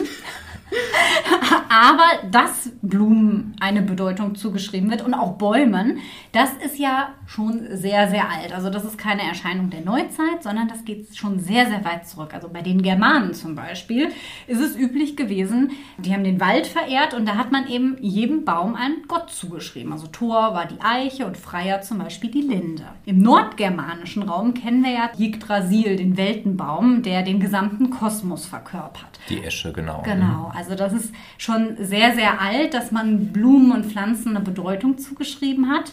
Und auf dieser Esche lebt übrigens mein Lieblingstier aus der nordischen Mythologie, Ratatöskr, das Eichhörnchen. Das ist echt cool. Kannst du das nochmal sagen? Ratatöskr. Das- Okay, das Christentum fand Ratatöskre. Und diese ganze Blumenbaumverehrung natürlich nicht so toll, weil kam ja den Allmachtsfantasien des Christentums so ein bisschen in die Quere. Und deswegen haben sie die Bäume als Götzenbilder verstanden und haben sie gefällt. Da kommt ja dann auch wieder das Kreuz dann zum Tragen. Das ist ja auch aus Holz, aus einem Baumstamm gemacht. Ja, ne? ich muss da immer an eine Szene aus Herr der Ringe tatsächlich denken, aus Die Gefährten. Da reißen die Orks halt die Bäume raus und dann kommt ein Ork zu Saruman und sagt, ja, die Bäume sind stark, mein Gebieter, ihre Wurzeln reichen tief und Saruman einfach, Christopher Lee ganz großartig, ohne Mimik, ohne mit der Wimper zu ziehen, reißt alle Bäume heraus. und ich dachte mir so, ja, okay, und Tolkien hat sich wahrscheinlich auch da vielleicht so ein ja. bisschen von der realen Welt inspirieren lassen. Es gibt ja durchaus auch Heilige wie Bonifatius, die da germanische Kulteichen haben fällen lassen und dadurch dann auch getötet wurden. ne? Ja. Ja. Manchmal haben die Christen dann aber auch gedacht, ja, okay, jetzt sind die schon da, dann widmen wir die halt um. Also die Freierlinde ist dann zum Beispiel zur Marienlinde umgedichtet worden. Aber aus dieser Zeit äh, der Christianisierung stammt eben auch der Gedanke, dass Wälder düstere, unheimliche Orte seien. Und das ist ja ein Bild, was sich im Mittelalter nochmal massiv gefestigt hat, wo man dann eben auch glaubte, dass Wälder das Zuhause von Dämonen und Fabelwesen sind. Und so ein ganz bisschen spiegelt sich das ja eigentlich auch in Märchen wieder. Dass wir da immer so die Hexe haben, die da drin wohnt, oder den bösen, dunklen Wolf oder andere merkwürdige Gestalten. Oder Prinzessinnen, die sich verlaufen haben, wie beim Eisenofen zum Beispiel. Genau, und die Romantik hat dann den Wald, das hatten wir ja schon in Folge 21 sehr ausführlich gehabt, zu seinem düsteren, verträumten Ort verklärt. Aber wir können natürlich auch noch viel, viel weiter zurückgehen. Da haben wir ja den Baum der Erkenntnis in der Bibel und in der griechisch, griechischen, in der, in der griechischen Mythologie hüteten die Hesperiden, das sind Nymphen, einen Baum mit goldenen Äpfeln, der die ewige Jugend verleihen sollte. Ja, generell Bäume Kreislauf des Lebens, Kraft, Werden und Vergehen und Sterblichkeit, Stärke, das sind alles so Eigenschaften, die denen schon seit Ewigkeiten eigentlich zugeschrieben werden. Habt ihr einen Lieblingsbaum? Also früher war es auf jeden Fall der Kastanienbaum. bei mir auch. Wegen der Blüten oder wegen der Kastanien? Nee, wegen Der der Kastanien. Kastanien. Ich Okay. habe das geliebt. Wir hatten da eine ganze Wiese voll mit Kastanienbäumen und haben dann im Herbst immer Kastanien gesammelt. Das war toll. Also ich glaube, ich würde sagen, es ist der Kirschbaum wegen der Kirschblüte. Vergänglichkeit. Ich dachte, jetzt kommt die Trauerweide. Ja, das ist Auch schön, Ja, ja, stimmt. Ähm, ich muss aber auch zugeben, ich bin richtig schlecht in sowas. Also ich kann vielleicht zwei, drei Bäume erkennen. Ja, Kastanie und Kirschblüte und Tanne und das war's. Wir machen gleich einen Spaziergang über den Friedhof und dann mache ich ein bisschen botanische Nachhilfe Ja. mit dir. ja, das kann ich wirklich gebrauchen. Ihr müsst nicht mitkommen. Und deiner? Du hast bestimmt einen Lieblingsbaum. Mein Lieblingsbaum ist ja eigentlich kein richtiger Baum, aber ich sag's trotzdem immer, es ist die Stechpalme.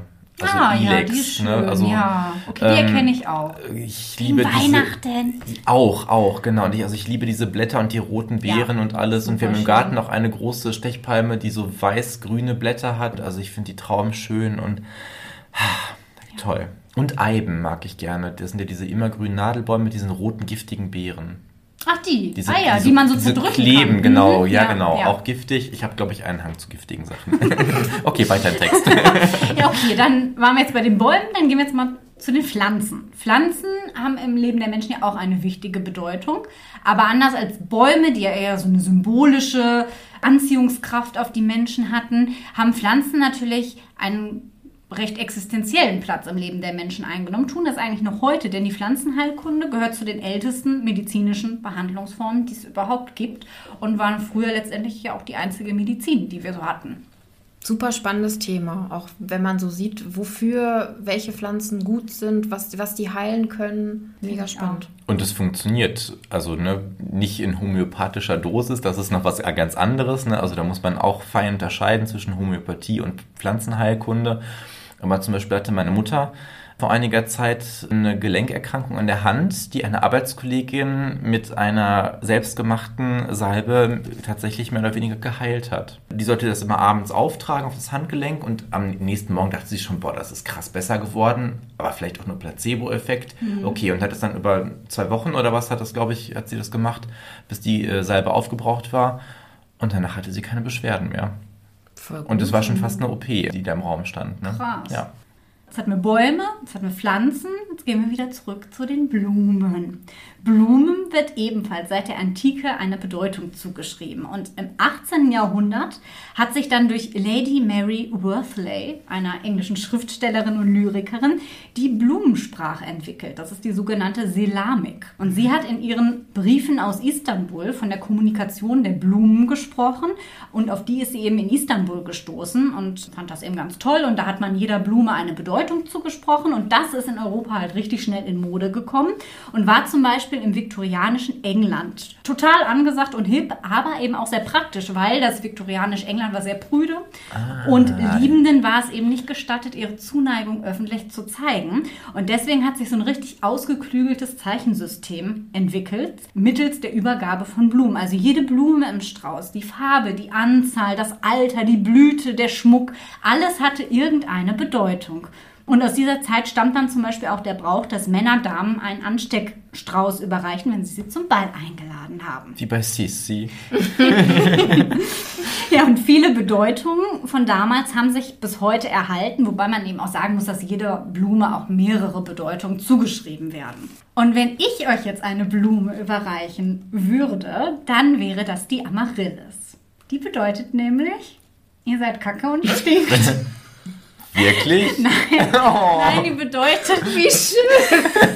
Nein, vielen Dank. Von Herzen gern. Nein, sie bedeutet, ich bin stolz mit euch befreundet. Oh. Ja. Amaryllis sind auch sehr schöne Ja, Blumen. die habe ich gerade vergessen. Ja. Also, genau, die schenke ich euch jetzt symbolisch.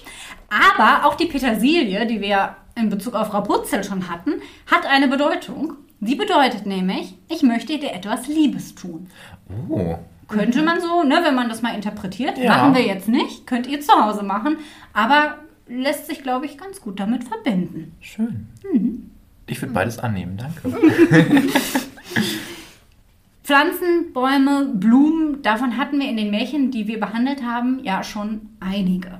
Welche fallen euch da so spontan ein? Also nur von denen, die wir vielleicht bisher so in Märchenstunde und Märchenkunde auch besprochen haben. Die Blumenwiese bei Frau Holle unten im Brunnen. Ich hätte halt zuerst an den Wacholderbaum gedacht. Natürlich, das Naheliegende habe ich wieder vergessen, klar. Na, ihr habt ja gut aufgepasst. vielleicht noch bei Aschenputtel, der Baum auf dem Grab der Mutter. Genau, der Haselbaum, aber wo wir gerade dann bei Aschenputtel sind, der Birnbaum, auf den sie klettert, der dann gefällt wird. Dann fällt mir natürlich jetzt auch das Mädchen ohne Hände ein, wo dann erst der Apfelbaum die wichtige Rolle spielt, wo der Vater glaubt, er hätte den Apfelbaum Mhm. dem Teufel versprochen, aber es war seine Tochter.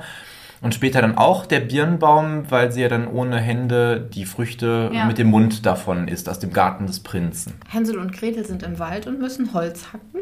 Ja, bei Schneewittchen haben wir natürlich den Apfel Genau. und wir haben aber auch das Ebenholz. Es stimmt, natürlich. Ich und mein genau. Holz. nee, aber ein bisschen was hatten wir auf jeden Fall schon mal. Also das taucht schon, wenn auch nicht immer prominent, aber so am Rande, zumindest so ein Wald oder so haben wir meistens irgendwie dabei, oder? Ja, Der oft. Brunnen im Froschkönig Unter war auch im einer, Wald. unter einer Linde war der Baum. Genau. Äh, der Baum, der Brunnen, Der ja, Brunnen. genau. Ja, genau. Genau, also ne, da irgendwie taucht das immer auf. Und um Bäume und Pflanzen geht es natürlich auch in den Märchen, die wir euch heute mitgebracht haben. Und damit das auch wieder alles möglichst abwechslungsreich ist, haben wir die Märchen aus verschiedenen Kategorien ausgewählt. Pflanzenmärchen, Baummärchen und Blumenmärchen. Und ich mache auch direkt den Anfang, weil mein Märchen, glaube ich, das bekannteste von den dreien ist, die wir euch vorstellen. Und streng genommen fällt das in die Pflanzenmärchen unter Kategorie Gemüse. Es handelt sich nämlich um Hans und die Bohnenranke. Es war einmal eine arme Witwe. Die hatte nichts außer einem Sohn namens Hans, schon wieder den Hans, hatten wir ja erst bei der Else, und einer Kuh namens Milchweiß. Doch eines Tages, da war die Milch von Milchweiß gar nicht mehr weiß. Denn eines Tages, da gab Milchweiß gar keine Milch mehr. Also ab auf den Markt Hans und Milchweiß verkaufen. Die Mutter hoffte, der Sohn würde für die Kuh noch einen guten Preis bekommen. Doch was Hans tatsächlich bekam, machte sie sprachlos. Hans brachte fünf Bohnen mit nach Hause. Hans war darauf sehr stolz, seine Mutter aber außer sich vor Wut. Mit fünf saftigen Ohrfeigen und ohne Essen schickte sie ihn ins Bett. Die Bohnen warf sie auf den Misthaufen. In der Nacht aber... Hier sind die Zauberbohnen, das größte Wunder dieser Welt, das größte Wunder auf der ganzen weiten Welt. Und unsere Zauberranke rankt sich hinauf zum Himmelszelt, sie rennt sich hoch zum hohen blauen Himmelszelt.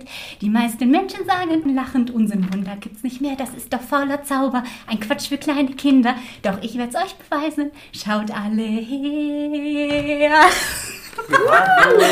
Ja, und genau das tat Hans am nächsten Morgen auch. Er staunte nämlich nicht schlecht, denn als er wachte und aus dem Fenster sah, stand vor seinem Fenster eine gewaltige Bohnenranke. Die reichte weit hinauf in den Himmel. Wohin die Ranke wohl führt, fragte sich Hans und begann zu klettern. Er kletterte und kletterte, bis er irgendwann oben angekommen war. Da war eine Straße, die führte geradewegs zu einem Haus. Vor dem Haus stand eine große, hohe Frau, die Wasser schöpft. Und da Hans gewaltigen Hunger hatte, er hatte ja kein Abendbrot bekommen, bat er sie um etwas zu essen. Die Frau zögerte. Ihr Mann war ein Riese, der halt leider gerne Menschenfleisch aß. Doch als Hans weiter bettelte, machte sie ihm schließlich Frühstück. Hans haute ordentlich rein, bis plötzlich ein lautes Stampfen ertönte. Fi, fei, fo, fam, ich rieche Menschenfleisch, sei es am Leben oder tot, ich zermalm seine Knochen und mach daraus Brot. Schon sympathisch, der Typ. Hans blieb dieses Schicksal zum Glück erspart, denn die Frau hatte ihn rasch im Ofen versteckt. Und so schlang ihr Mann, der auf den reizenden Namen Tulpe hörte, ebenfalls sein Frühstück hinunter, und als er satt war, sollte seine Frau ihm die Goldsäcke bringen. Sie tat es, verließ den Raum und der Riese Tulpe begann, die Goldstücke in den Goldsäcken zu zählen. Da das aber so viele waren, ich meine, ihr kennt das Problem bestimmt auch, Immer. Ich sitze immer wie Prinz John vor meinem Goldhaufen und zähle es abendlich. Oder Onkel Dagobert. Ich schwimme durch mein. Naja, und er war ja auch noch ziemlich satt, ist er halt letztendlich eingeschlafen. Diese Chance ließ Hans nicht ungenutzt. Er krabbelte aus dem Ofen, schnappte sich den vollen Geldsack und kletterte nach Hause. Dort konnten seine Mutter und er eine Zeit lang gut von dem Gold leben. Doch als es aufgebraucht war, kletterte Hans erneut die Ranke hinauf. Diesmal stibitzte er ein Huhn, das goldene Eier legen konnte. Und das hätte eigentlich für ein gutes Leben gereicht. Doch schon am nächsten Tag war Hans wieder oben und stahl eine goldene Harfe. Diese aber war verräterisch und schrie laut nach ihrem Herrn. Das weckte den Riesen und er stürmte dem fliehenden Hans hinterher, die Bohnenranke hinab, die dadurch heftig ins Wanken geriet. Hans, der zum Glück schneller unten war, nahm eine Axt, hieb auf die Ranke ein, bis sie krachend mitsamt des Riesen zu Boden stürzte. Der Riese war tot, die Bohnenranke zerstört, aber Hans und seine Mutter konnten ein gutes Leben führen.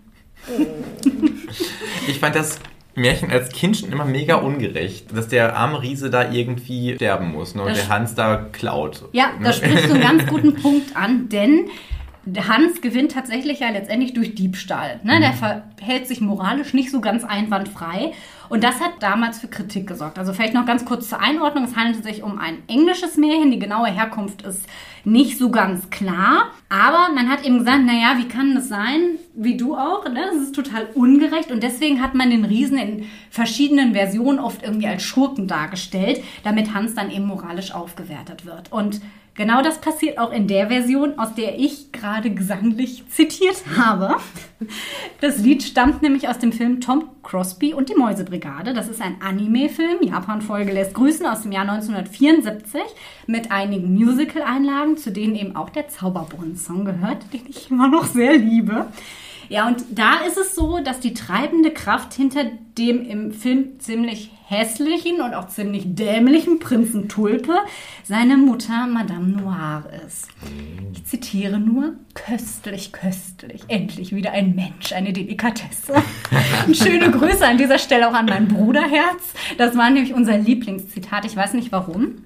Und Madame Noire ist einfach wir haben sie so abgefeiert, sie ist einfach großartig, alles, was man sich so unter einer Hexe vorstellt. Und wir haben witzigerweise immer gedacht, sie heißt Madame Noir, weil Noir Französisch haben wir halt nicht verstanden. Als echte Pottkinder. Gar keine Ahnung, was das ist.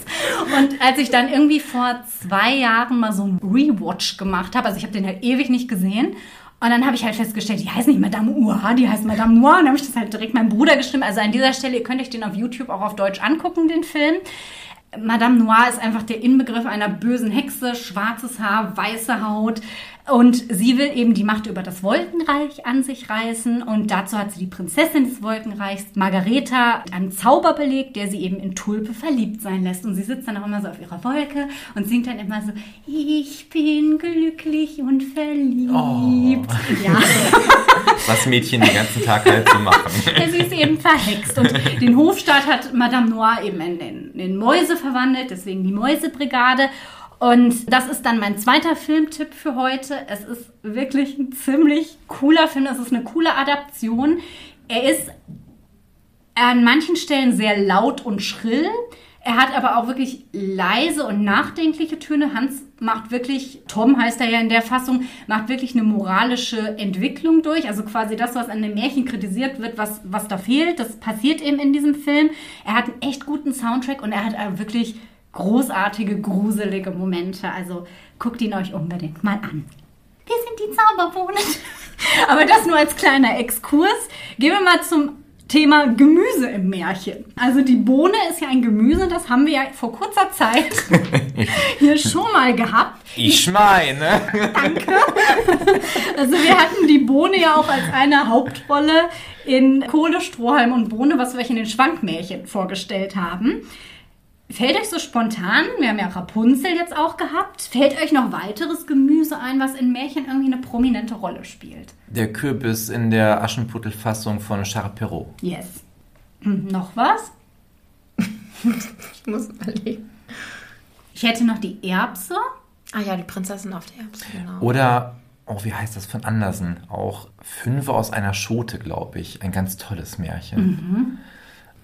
Ja, ich hätte noch, ich glaube, in den drei Federn kommt so eine gelbe Rübe vor. Christian, Ja, wo die sein? Mäuschen vorgespannt werden, wo der jüngste, der Dummling, eine von den kleinen Kröten hineinsetzen soll und dann verwandelt die Kröte sich in eine Frau, die Rübe in eine Kutsche und die Mäuschen in Pferde. Genau, ja, richtig, genau. Also auch Gemüse als spezielle Pflanzenform taucht schon öfter mal im Märchen auf. Der Krautesel gibt's noch von den Grimms auch. Ja. Ich hab's gerade auch nicht so ganz auf dem Schirm. Ich glaube, er wird dann in einen Esel verwandelt durch den Genuss eines Kohlkopfes und ein anderer Kohlkopf heilt ihn dann wieder, meine ich. Genau, und dann so, ja, ich verrat's nicht, aber so war's, genau.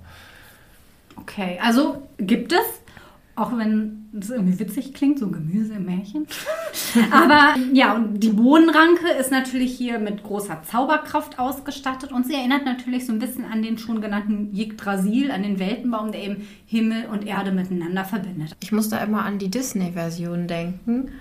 Mit Mickey und Donald und Goofy. Das ist so ein Kurzfilm. Das ist so meine Erinnerung an die Bohnenranke. Ja, das kenne ich auch aus meiner Kindheit. Und ich wusste nicht, weil da sagt der Riese nämlich auch Fi, Fo, Fi, Fam. Mhm. Ich wusste nicht, dass Ja. das aus dem Original Ja, ist. Hm? Mhm, cool. Gut, genug Gemüse. Ich übergebe das Kraut oder den Sellerie an den nächsten oder die nächste.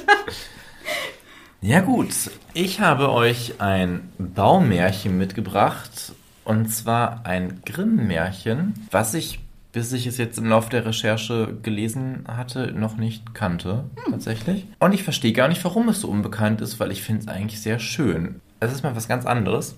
Und es hat den unverdächtigen Namen Die Alte im Wald, steht an Stelle 123 der Kinder- und Hausmärchen. Und zwar ein Dienstmädchen fuhr mit seiner Herrschaft durch einen Wald und sie wurden von Räubern überfallen und die meisten wurden ermordet, bis auf das Mädchen, was sich eben versteckt hatte. Und die Räuber verziehen sich dann wieder nach der Mordtat und nach dem Raubzug und das Mädchen bleibt allein im Wald zurück und sie sitzt da und weint und weiß nicht, was sie tun soll. Sie setzt sich eben unter einen Baum, nach einer Weile kommt ein weißes Täubchen mit einem goldenen Schlüssel im Schnabel und sagt, guck mal, da ist ein Baum, den kannst du aufschließen, da findest du etwas zu essen. Und das Mädchen tut das, isst sich satt, schließt wieder zu. Nach einer Zeit, wenn es dann Abend ist, möchte sie schlafen, da kommt wieder die Taube mit dem Schlüsselchen im Schnabel und sagt, guck mal, den Baum schließt du auf, da hast du ein Bettchen drin, kannst du schlafen. Ja, wirklich sehr praktisch. Und das macht sie auch. Und am nächsten Morgen kommt die Taube ein drittes Mal mit dem Schlüssel und sagt, schließ den Baum auf, da wirst du auch Kleider finden. Und so lebt das Mädchen halt im Wald an diesem Baum und bekommt durch den Vogel und den Baum eben alles, was es so haben möchte. Und einmal kommt aber das Täubchen zu ihr und sagt, möchtest du auch etwas für mich vielleicht mal tun? Und dann sagt sie Jennys Lieblingssatz, von Herzen gern. Ach, wirklich? Ja, tatsächlich, wirklich. Und äh, die Taube sagt, ich werde dich zu einem Haus führen, da sitzt eine alte Frau drin, die wird dich grüßen, aber du grüßt nicht zurück. Ganz wichtig. Geh einfach durch das Zimmer und du wirst dann in der Ecke einen Haufen von Ringen finden, ganz tolle mit Juwelen und Steinen und so weiter. Nimm aber den schlichtesten, keinen anderen. Und das Mädchen tut das tatsächlich. Da sitzt diese Alte im Wald, die titelgebend ist, und sagt, ach, guten Tag, mein Kind. Und das Mädchen antwortet aber eben nicht, wie der Vogel es gewollt hatte. Und sie sucht in diesem Ringhaufen einen schlichten Ring, findet aber keinen. Und sie merkt aber währenddessen, dass die Alte einen Vogelkäfig fortschaffen will. Und sie luchst aber der Alten diesen Vogelkäfig ab. Und der Vogel hat natürlich diesen schlichten Ring im Schnabel. Und den nimmt sie eben und geht wieder zurück zum Täubchen. Aber das Täubchen kommt nicht. Und sie lehnt sich an diesen Baum und weiß nicht, was sie tun soll. Und plötzlich merkt sie, wie der Baum sich biegt und sie umarmt und sich in einen Prinzen verwandelt. Und natürlich heiraten sie und leben bis zum Ende ihrer Tage. Cooles Meer. Ja, ich kannte das überhaupt Ich nicht, wirklich nicht. nicht. Also es gibt da, soweit ich weiß, auch kein Hörspiel von. Deswegen kenne ich es wahrscheinlich nicht. Und obwohl ich die Grimms Märchen alle mal irgendwann gelesen habe, aber man vergisst ja dann bei so vielen auch mal wieder was. Und das fand ich echt eine Wiederentdeckung, die sich gelohnt hat. Sehr schön. Gefällt mir gut. Jo, dann bin ich jetzt dran. Ich habe mich mit eins meiner Lieblingsblumen beschäftigt, mit der Rose. Und die Entscheidung für das Märchen, das ich mir heute ausgesucht habe, ist mir doch irgendwie schwer gefallen, weil ich in meiner engeren Auswahl noch ein sehr schönes Märchen auch von Hans Christian Andersen hatte. Aber als ich dann das gelesen habe, habe ich fast geheult, nur so als Triggerwarnung. Und ja, mehr sage ich aber auch nicht. Ihr könnt ja gleich raten, wer der Autor ist. Ich glaube, ich weiß es schon. Wenn es Andersen nicht ist, dann bleibt ja nur noch einer übrig. Die Nachtigall und die Rose. Oh, das ist wirklich traurig, Jenny. Ein junger Student verliebte sich in die Tochter des Professors und hatte keinen sehnlicheren Wunsch, als mit ihr auf dem Ball zu tanzen.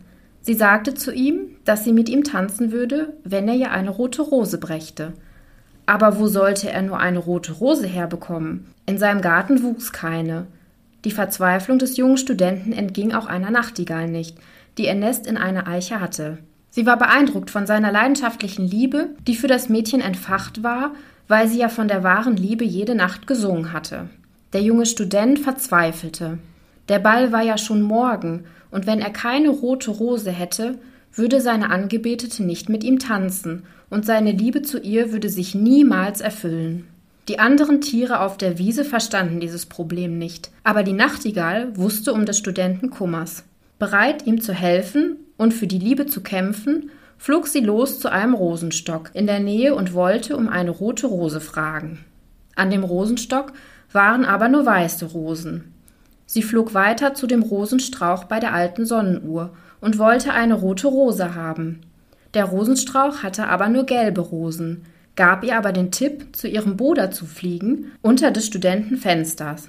Auch hier bat die Nachtigall um eine Rose. Der Rosenstrauch aber antwortete, dass er zwar rote Rosen hätte, aber der Frost alle Knospen zerstört habe und er in diesem Jahr keine Rose bekäme. Die Nachtigall bat erneut um nur eine einzige Rose, und so antwortete der Rosenstrauch, dass es eine Möglichkeit gebe. Es war aber etwas ganz Schreckliches, und zunächst wollte er es der Nachtigall gar nicht sagen. Aber die Nachtigall drängte so sehr, dass er erzählte, dass sie die Blüte zum Mondlicht aus Liedern machen musste, und sie musste mit ihrem Herzblut sie rot färben. Sie musste also für den Rosenstrauch singen und der Dorn ihr Herz durchbohren, damit ihr Lebensblut in seine Adern fließt und sein werden konnte. Die Nachtigall überlegte. Das Leben war ein sehr hoher Preis für eine Rose. Dennoch entschied sie, dass die Liebe besser ist als das Leben und ein Menschenherz mehr wert als ein Vogelherz. Das ist schon traurig, ne? Ah. Sie flog zurück zu dem Studenten und zwitscherte, dass er sich freuen sollte, weil er seine rote Rose erhalten werde. Nur eines verlangte sie von ihm, er soll seiner Liebe treu bleiben, denn die Liebe ist weiser als die Philosophie. Als der Mond aufging, war es soweit und die Nachtigall presste ihr Herz gegen den Dorn. Die ganze Nacht sang sie, und der Dorn drang tiefer und tiefer in ihr Herz. Immer wieder forderte der Rosenstrauch sie auf, den Dorn noch fester in ihr Herz zu drücken, damit die rote Rose noch vor Tagesanbruch vollendet ist. Immer weiter sang sie von der Liebe, während der Schmerz immer unerträglicher wurde. Als die wunderschöne rote Rose fertig war, lag die Nachtigall tot im hohen Gras mit dem Dorn in ihrem Herzen.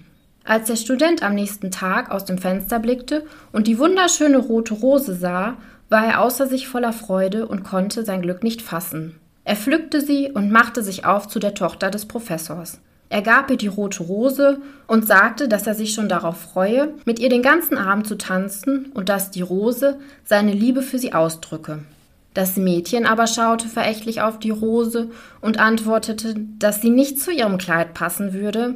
Außerdem hat der Neffe des Kammerherrn ihr schon echte Juwelen geschenkt, die viel mehr wert seien als so eine blöde Blume. Sauer rief der Student, wie undankbar sie doch wäre, und warf die Rose auf die Straße, wo sie in die Gosse fiel und ein Wagenrad darüber fuhr. Das Mädchen gab zurück, was er sich denn einbilde, weil er ja nur ein Student wäre und nicht mal Silberschnallen an den Schuhen hätte. Wie dumm ist doch die Liebe, sagte der Student, als er ging. Sie ist nicht halb so nützlich wie die Logik, denn sie beweist gar nichts und spricht einem immer von Dingen, die nicht geschehen werden und lässt einen Dinge glauben, die nicht wahr sind. Sie ist wirklich etwas ganz Unpraktisches und da in unserer Zeit das Praktische alles ist, so gehe ich wieder zu der Philosophie und studiere Metaphysik. Mit diesen Worten ging er auf sein Zimmer und holte ein großes, staubiges Buch hervor und begann zu lesen. Ja, da haben wir wieder das Thema, dass Menschen den wahren Wert einer Sache nicht erkennen. Ich musste ja. total an den Schweinehirten denken. Genau. Der bringt ja der Prinzessin auch die Rose, die auf dem Grab des Vaters nur, nur alle paar Jahre blüht, genau. genau. Und, und auch die sagt, Nachtigall. Ne? Was soll ich mit einer neuen mhm. Rose?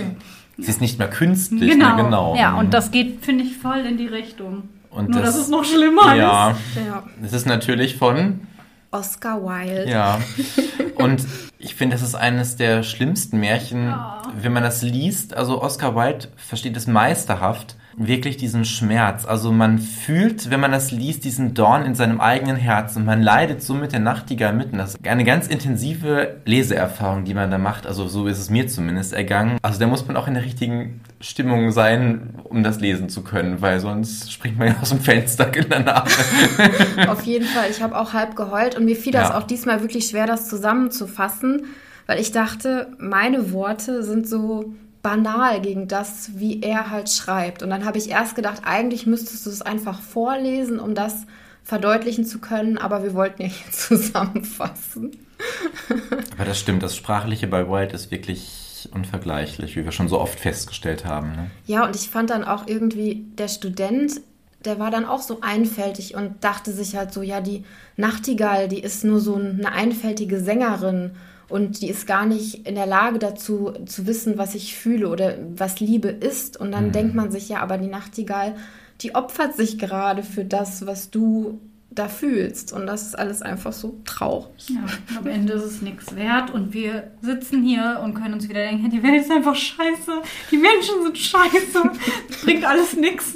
Und also, Liebe ist auch Mist. Ja.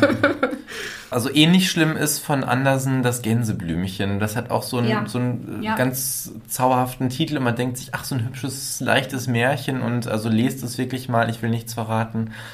Also das ist auch eins, wo man am Ende wirklich heulen muss. Aber nochmal kurz zum Hintergrund. Das Märchen hatten wir euch ja auch in der Folge 33 Arm und Reich erzählt mit dem Schwerpunkt Oscar Wilde. Deswegen will ich es jetzt auch nicht wiederholen, aber es ist auch aus seiner Märchensammlung von 1888. Und es gibt auch zahlreiche Adaptionen davon, wie Ballett, Oper oder sonstige Dinge. Um mal kurz bei der Thematik zu bleiben, wollte ich auch noch mal kurz was zum Symbol der Rose sagen. Dazu wollte ich euch ein kleines Gedicht von Goethe vorlesen. Als Allerschönste, als Allerschönste bist du anerkannt, bist Königin des Blumenreichs genannt, unwiderstehlich allgemeines Zeugnis, Streitsucht verbannend wundersam Ereignis. Du bist es also, bist kein bloßer Schein, in dir trifft Schauen und Glauben überein, doch Forschung strebt und ringt, ermüdend nie nach dem Gesetz, dem Grund, warum und wie. Ja, das fand ich, das fand ich so schön zu, zur Rose. Ja, wirklich sehr schön. Wie Elena ja auch schon erzählt hatte, sind Blumen generell als Symbol für Gefühle, Verletzlichkeit oder auch Zartheit im Märchen. Und gerade die Rose, von der ja immer gesagt wird, wie auch im Gedicht von Goethe, dass sie die schönste aller Blumen ist, ist natürlich am meisten in Gedichten und Liedern vertreten. Ganz interessant fand ich, dass in der griechischen Mythologie Aphrodite, also die Göttin der Liebe, aus dem Meeresschaum geboren wurde mit einem weißen Rosenstrauch. Weiß und nicht rot aufgrund der Farbsymbolik, weil weiß steht ja für Reinheit und Unschuld, rot eher für Leidenschaft und Begierde. Aphrodite betrügt ihren Mann Ares mit Adonis, uh. der aus Rache den Konkurrenten tötet. Auf dem Weg zu ihrem im Sterben liegenden Geliebten trat Aphrodite in die Dornen der Rosen. Ihr Blut färbte die weißen Rosen rot. Das ist schon nach meinem Geschmack. Das ist schön, ne? Das ist ein bisschen schöner als wie mal die Rosen rot. Wie mal die Rosen rot. Also die Schönheit der Rosen in Verbindung mit der Vergänglichkeit kann auch als Symbol für das menschliche Leben zum Beispiel gesehen werden. Man versucht auch, wie wir im Märchen festgestellt haben, über das Verschenken der Rose die Liebe einer Frau zu gewinnen. Ist ein bisschen das, was Elena auch gesagt hatte mit der Symbolik der Blumen, dass die immer für gewisse Sachen stehen. Ja, und die Rose ist eigentlich so das Höchste, was man so bekommen kann, ne? Genau, für die Liebe. Ne, Valentinstag lässt grüßen, da floriert der Rosenhandel ja auch noch mal mehr als sonst. Genau. Ja, wir haben ja auch einige Märchen, in denen Rosen eine sehr große Rolle spielen eigentlich, ne? Zum Beispiel Die Schöne und das Biest. Schneeweißchen und Rosenrot natürlich. Und darf ich schon mal einen kleinen Spoiler machen? Dornröschen. Und in Dornröschen steckt ja beides. Da steckt ja auch die Dorne. Und auch davon haben wir ja im Märchen öfter mal was. Ne? Also bei Rapunzel zum Beispiel sticht er sich doch an, den, an der Dornenhecke die Augen aus. Zumindest in der Ausgabe letzter Hand dann, genau. genau. Mhm. Wir haben bei Frau Holle doch auch die Dorne, mit der sie die Stiefschwester die Finger blutig die, genau, sticht. Genau, genau, ja, richtig. Mhm. Und ich glaube, beim liebsten Roland ist auch Ja, da muss die, mh, hm, sag schnell, die Stiefmutter des Mädchens in diesem Dornenbusch tanzen. Genau. Ich glaube, das ist sogar dann die, das verzauberte Mädchen ist, glaube ich, der Dornenbusch und der liebste Roland spielt auf der Geige dazu auf, wenn ich mich richtig erinnere. Mhm. Also sowohl die Blüte der Rose als auch ihre Dornen spielen schon öfter auch mal eine Rolle.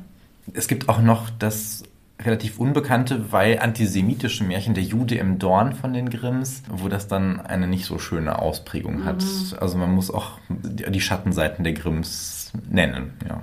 Was würdet ihr denn so als Fazit von dem Ganzen sagen? Also wenn, ihr, wenn wir irgendwie so sagen oder festhalten müssten, was jetzt die Funktion oder Aufgabe von Pflanzen, Bäumen und Blumen im Märchen ist.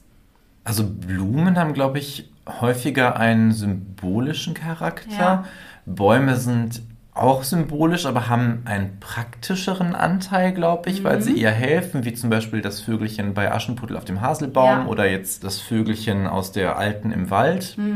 Oder die Birnen, die das Mädchen ohne Hände dann essen kann zum Überleben. Ja, aber da dann häufig so dieses Lebenssymbol. Genau, ja, auch genau, haben, ne? genau, Mhm. richtig. Also lebenserhaltend, lebensspendend auch. Ne? Ja.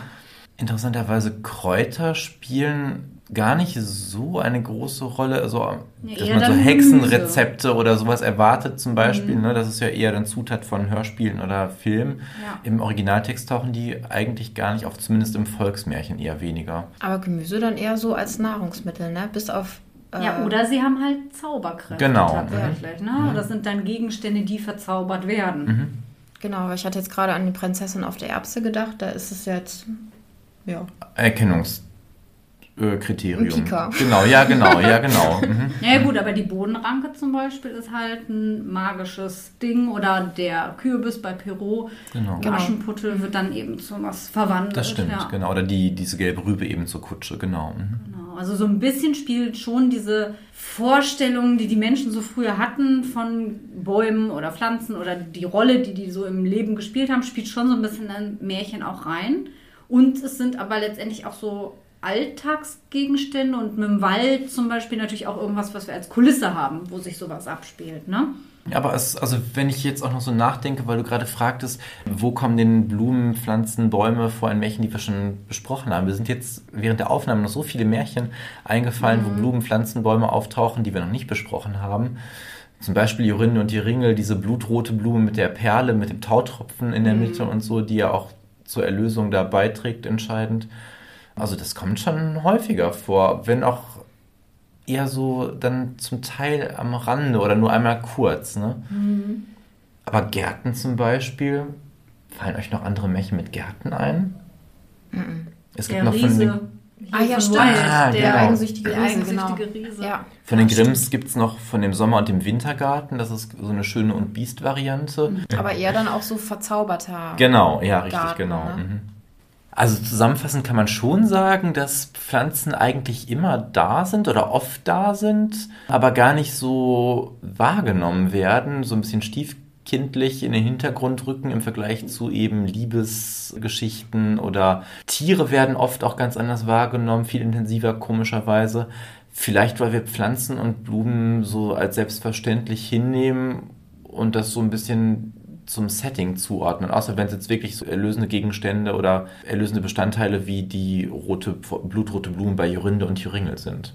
Aber ich war letztendlich doch erstaunt, wie viele Baum und Blumen und Rosen und keine Ahnung, was Märchen es gibt, wo wirklich die Pflanzen auch Hauptbestandteil sind. Ja. Also nur mal für euch zur Info, hier liegen auf dem Tisch auch gerade, ich weiß nicht wie viele Bände mit Baummärchen, Blumenmärchen, Pflanzenmärchen, Rosenmärchen. Also Märchen von Gärten gibt es auch. ja, also es gibt schon einiges.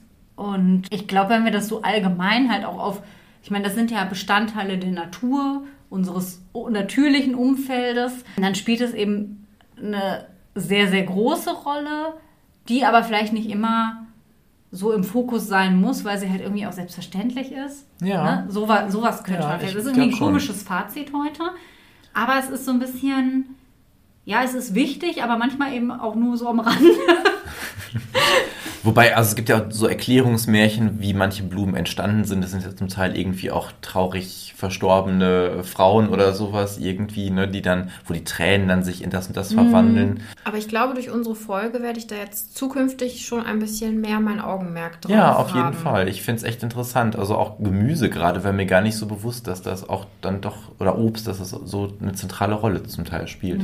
Aber letztendlich ist auch das was, was jetzt irgendwie auch mit Blick von heute auf die Märchen von damals so nicht irgendwas ist, wo man sich denkt, ah, das ist irgendwie veraltet oder altmodisch, sondern diese Assoziationen, die wir mit Bäumen und Pflanzen haben, die sind ja immer noch da und die haben sich ja über die Jahrhunderte und zum Teil auch Jahrtausende eigentlich kaum verändert. Also auch das ist etwas, wo man sagen kann, wir haben da schon einen vertrauten Aspekt irgendwie drin. Ja, ne? Pflanzen sind irgendwie so Traditionsträger, ne? Total, Ja. ja. Und auch Bäume. Also ich meine, es gibt ja jetzt auch dieses Waldbaden, was so ganz angesagt ist, also wo man bewusst in den Wald geht, in die Luft einatmet, kommt übrigens auch aus Japan, um nochmal an unsere Japan-Folge zu, egal.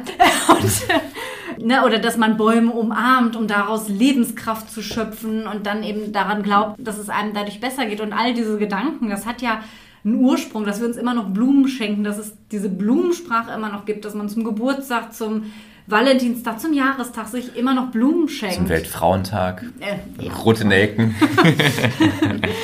Also das hat ja alles irgendwie noch, ein, noch einen Sinn, dass viele Menschen, bei denen die Blumen jetzt nicht so absterben wie vielleicht bei uns, sich immer noch gerne mit Blumen und Pflanzen umgeben, weil sie daraus auch Energie ziehen, dass man äh, ja auch sagt, mit Zimmerpflanzen soll man sprechen. Also ich finde, das ist alles etwas, was man so in den Märchen auch wiedererkennen kann und wo man sich denkt, ja, das ist ein Element, was die Zeit einfach überdauert hat und wo wir jetzt nicht, wie zum Beispiel jetzt anfangs bei Rapunzel mit dem Frauenbild, mit dem Familienbild, wo man einfach sagen muss, ja, geht halt nicht, dass man da eben das einfach so übernehmen kann und sagen kann, ja, das ist etwas so Universelles, das hat sich einfach nicht verändert über die Jahrtausende. Und Natur ist ja auch zentral. Ich meine, mit Klimawandel und alles, was wir an aktuellen Problematiken und Themen haben, muss man einfach wissen, dass wir halt im Einklang mit der Natur viel mehr leben müssen.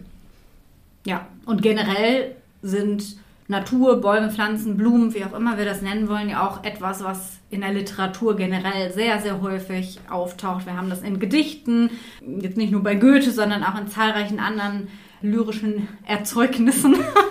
Wir haben das in Romanen, wir haben das in sämtlichen literarischen Formen. Der Name der Rose zum Beispiel auch, ne? Richtig. Ja. Oder ich musste die ganze Zeit an den geheimen Garten von Francis Hodg Hodgson Burnett denken.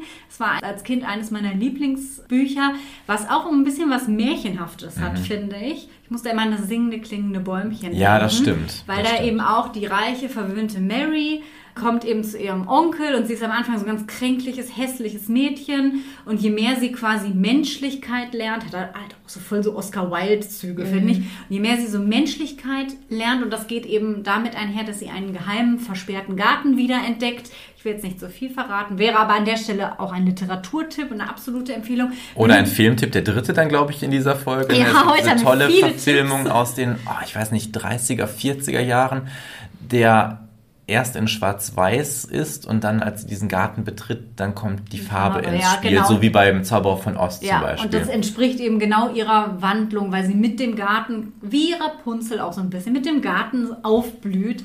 Und das ist so, so schön. Und da steckt eben auch ganz viel von dieser Magie, diesem Zauber, diesem Gedanken von Lebenskraft, der eben in der Natur steckt drin. Vielleicht noch als Teil des Fazits, ich glaube, Pflanzen, Obst, Gemüse, Blumen stehen im Märchen ganz oft an so Scheidepunkten. Die Mhm. lösen irgendwas Besonderes aus oder schließen etwas ab. Entweder als Auslöser oder wirklich als Endpunkt. Das ist mir gerade nochmal, glaube ich, klar geworden. Ist doch eine schöne Erkenntnis. Ich finde, damit können wir euch für heute auch entlassen, oder? Und wir gehen jetzt einen Waldspaziergang machen. Ja. Und Bäume umarmen oder so. Gerne, nur keine Stechpalmen. Und nächste Mal, das können wir vielleicht an der Stelle schon mal spoilern, wir haben es ja eh schon getan, geht es auch mit einem Röschen weiter. Röschen. mit dem, mit dem Dornröschen. Also von daher, Prost, Prost, Prost. Wenn wir nicht gestorben sind bis nächste Folge. Dann saufen wir noch heute.